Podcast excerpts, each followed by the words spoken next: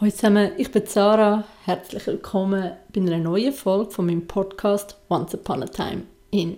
Jeden Monat reisen wir in ein Land, irgendwo auf der Welt und rollen einen Kriminalfall auf, der mich persönlich mega interessiert und fasziniert. Ihr findet eine Triggerwarnung in der Folgebeschreibung, falls eine braucht. In dem Fall wird es wahrscheinlich eine brauchen. Und bitte lesen dort nachher ob euch irgendetwas triggert oder ob ihr mit einem Thema nicht umgehen könnt. Heute geht es ins sonnige Kalifornien, in der Nähe von LA, an eine kleine Küstenstadt, die gar nicht so unscheinbar ist, wie es auf den ersten Blick wirkt. Es geht um das jüngste Opfer im Jahr 1995. Es ist ein blutiger, schrecklicher und auch faszinierender Fall.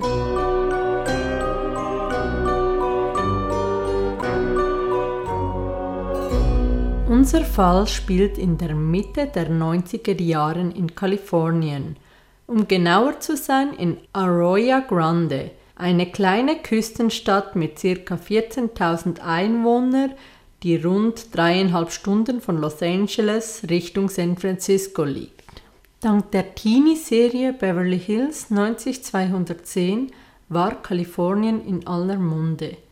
Die Serie zeigt das glamouröse Leben der Oberschicht von LA. Die Serie ist sicher nicht ganz unschuldig daran, dass es dazu mal viele Menschen nach LA zieht. Der kalifornische Lifestyle war total angesagt.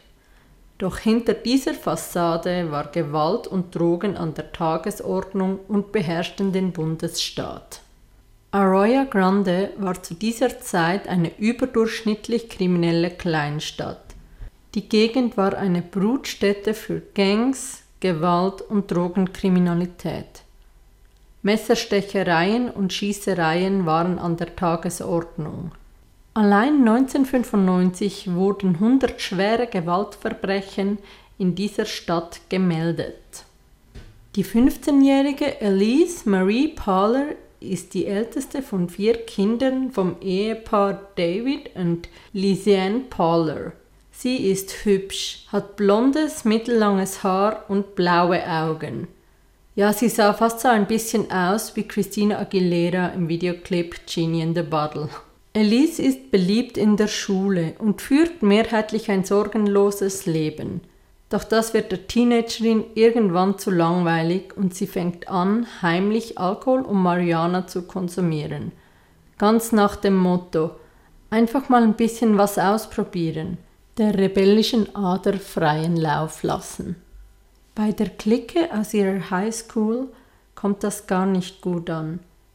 Sie wollen nichts mit Drogen zu tun haben, weswegen sie auch immer wieder versuchen, es ihr auszureden.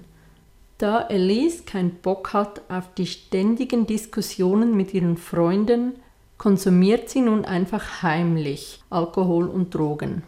Da sie eher eine extrovertierte Person ist, freundet sie sich schnell mit der Amateur-Death-Metal-Band Hatred aus der Gegend an, die die Faszination für Drogen und Alkohol mit ihr teilen. Am 22. Juli 1995 verbringt Elise den Abend mit ihrer Familie vor dem Fernsehen. Sie bekommt einen Anruf von einem Freund. Sie quatschen ein wenig, dann meint er zu ihr. Hey, ich hab richtig gutes Weed. Ich treffe mich mit den Jungs im Park. Komm doch auch vorbei. Die Teenagerin sagt ihrer Familie, dass sie müde ist und nun ins Bett geht. Was die Eltern nicht ahnen, Elise geht gar nicht zu Bett. Heimlich schleicht sie sich nach draußen, um mit den Jungs von der Band zu chillen und was zu konsumieren. Im Park angekommen trifft sie auf Jacob den alle nur Jack nennen. Sie hat ihn an einer Drogenberatungsstelle kennengelernt. Seine zwei Freunde Joseph alias Joe und Royce alias Roy sind ebenfalls da. Elise kennt die drei und hat schon oft mit ihnen rumgehangen. Alle sind mehr oder weniger im selben Alter und verstehen sich gut. Sie quatschen ein wenig, rauchen, trinken Insgesamt eine ziemlich ausgelassene Stimmung. Wie aus dem Nichts zieht Jack sein Gürtel aus und legt es um Elise Hals. Das Mädchen wird von allen drei vergewaltigt. Jack zieht den Gürtel enger. Roy drückt sie fest auf den Boden und Joe zückt ein Jagdmesser und rammt es ihr ins Genick. Er sticht viermal auf sie ein, dann gibt er das Messer weiter. Jeder der drei hat viermal zugestochen. Insgesamt zwölf Messerstiche. Elise fleht um ihr Leben und ruft nach ihren Eltern. Die Täter stampfen auf ihrem nackten Körper herum. Wieder vergehen sie sich an ihr. Es dauert circa eine Stunde, bis sie verblutet ist. Auch nach ihrem Tod kommen die drei zurück und vergehen sich weiter an der Leiche. Den leblosen Körper der 15-Jährigen bringen sie an einen abgelegenen Ort außerhalb der Stadt und verstecken diesen in einem Gebüsch. Erst am nächsten Morgen bemerkten die Eltern, dass sie nicht in ihrem Zimmer ist. Schnell wird nach der vermissten Tochter gesucht. Freunde und Bekannte durchsuchen die ganze Stadt. Die Polizei wird benachrichtigt Einfach alle suchen nach ihr. Doch leider ohne Ergebnis. Die Teenagerin bleibt vermisst. Im März 1996, rund acht Monate später, betritt ein junger Mann die Polizeistation in Arroyo Grande. Sein Geständnis schockiert die Polizei. Bei dem Mann handelt es sich um Roy. Er gesteht, dass er und seine Freunde die vermisste Elise getötet haben. Er gibt an, dass es eine Opfergabe für Satan gewesen ist, um seiner Band die nötige, ich zitiere, Craziness zu verleihen, um professionell und berühmt zu werden. Er gibt ebenfalls an, dass der Mord genau geplant war und die Band Slayer sie zu dem Mord inspiriert hat. Ebenfalls sagt er, dass es nicht der erste Versuch war. Sie haben es schon mal bei ihr versucht. Allerdings wären sie zu diesem Zeitpunkt zu feige gewesen, um es durchzuziehen. Er merkte ebenfalls an, dass Elise nicht ein Zufallopfer war. Sie wurde bewusst ausgesucht, weil sie hübsch, blond, blauäugig und noch Jungfrau war. Die perfekte Opfergabe für den Teufel. Auf die Frage, weshalb er jetzt gesteht, meint Roy, ich habe zum Christentum gefunden und muss Buße tun für meine Sünden. Zudem hin lebe ich in Angst. Die anderen Bandmitglieder haben mir gedroht, dass ich das nächste Opfer sein werde. Er führt die Polizei zur Leiche. Dies ist schon stark verwest, aber trotzdem schnell als die 15-jährige Elise zu identifizieren.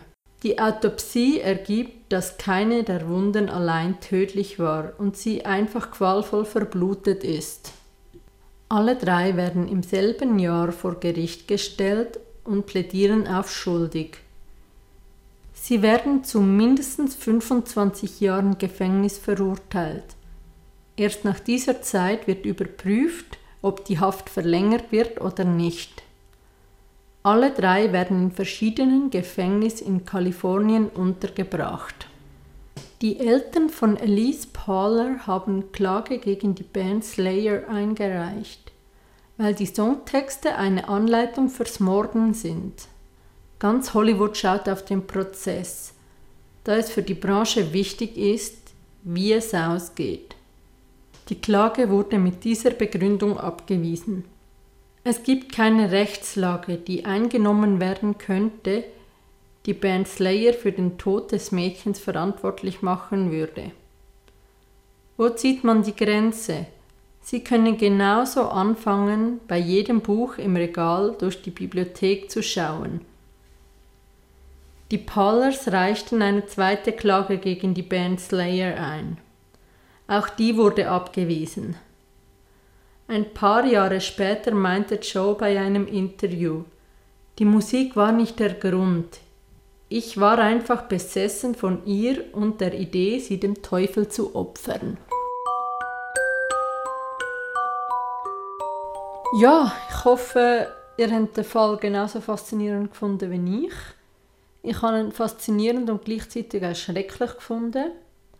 Aber es hat ja auch ein bisschen den Zeitgeist der 90er Jahre in den USA getroffen, mit der ganzen Satanic Panic, wo angefangen hat und das ganze,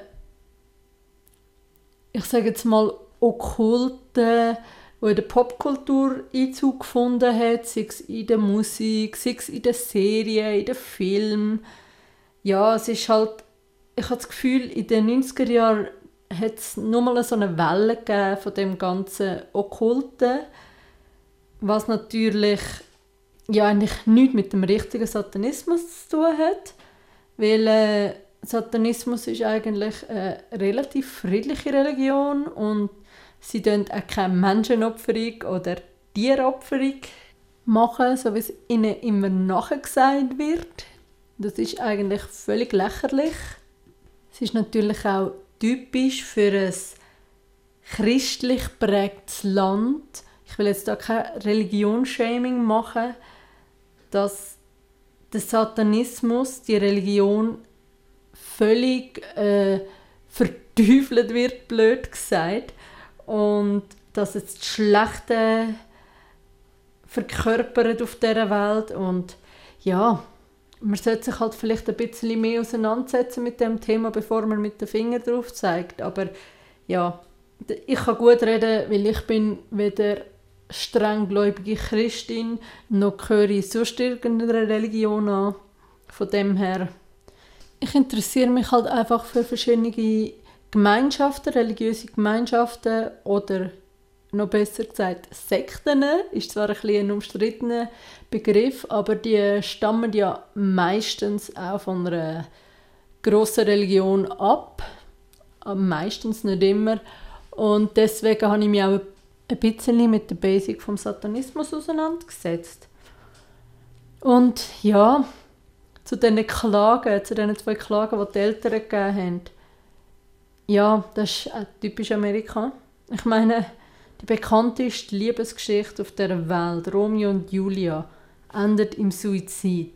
Und das wird in der Schule unterrichtet oder wo auch immer. Und, oder das Gangsterpaar Bonnie und Clyde wird auch total gehypt. Aber was die alles gemacht haben, ist natürlich ja, genauso grausam. Und von dem her verstehe ich nicht, wie man gegen eine Band klagen kann und dass bei Musik wieder etwas anderes ist, weder bei Büchern, bei alten Büchern, die zu Tausenden in der Schule gelesen werden. Zur Info. Im Monat September wird keine neue Folge rauskommen, da ich in der Sommerpause bin und keine Zeit habe, eine neue Folge aufzunehmen. Und auch den Instagram-Account werde ich sehr wahrscheinlich löschen, weil ursprünglich ist er gemacht war, um Bilder hochzuladen, aber das ist rechtlich schwierig. Was ich machen könnte, ist in der Folgenbeschreibung den Link zum Bild posten, das heißt, falls euch überhaupt interessiert, wie die Personen aussehen und äh, wie die Umgebung aussieht, könnt mir doch auf die E-Mail-Adresse onceuponaTime.podcast@gmail.com schreiben, ob euch das interessieren wird oder ob ihr findet, das ist unnötig. Ihr könnt selber nachgoogeln und vor allem könnt ihr mir auch Fallideen schicken, wenn ihr wollt. Dann äh, kann ich auch Themen, die euch interessieren, aufnehmen.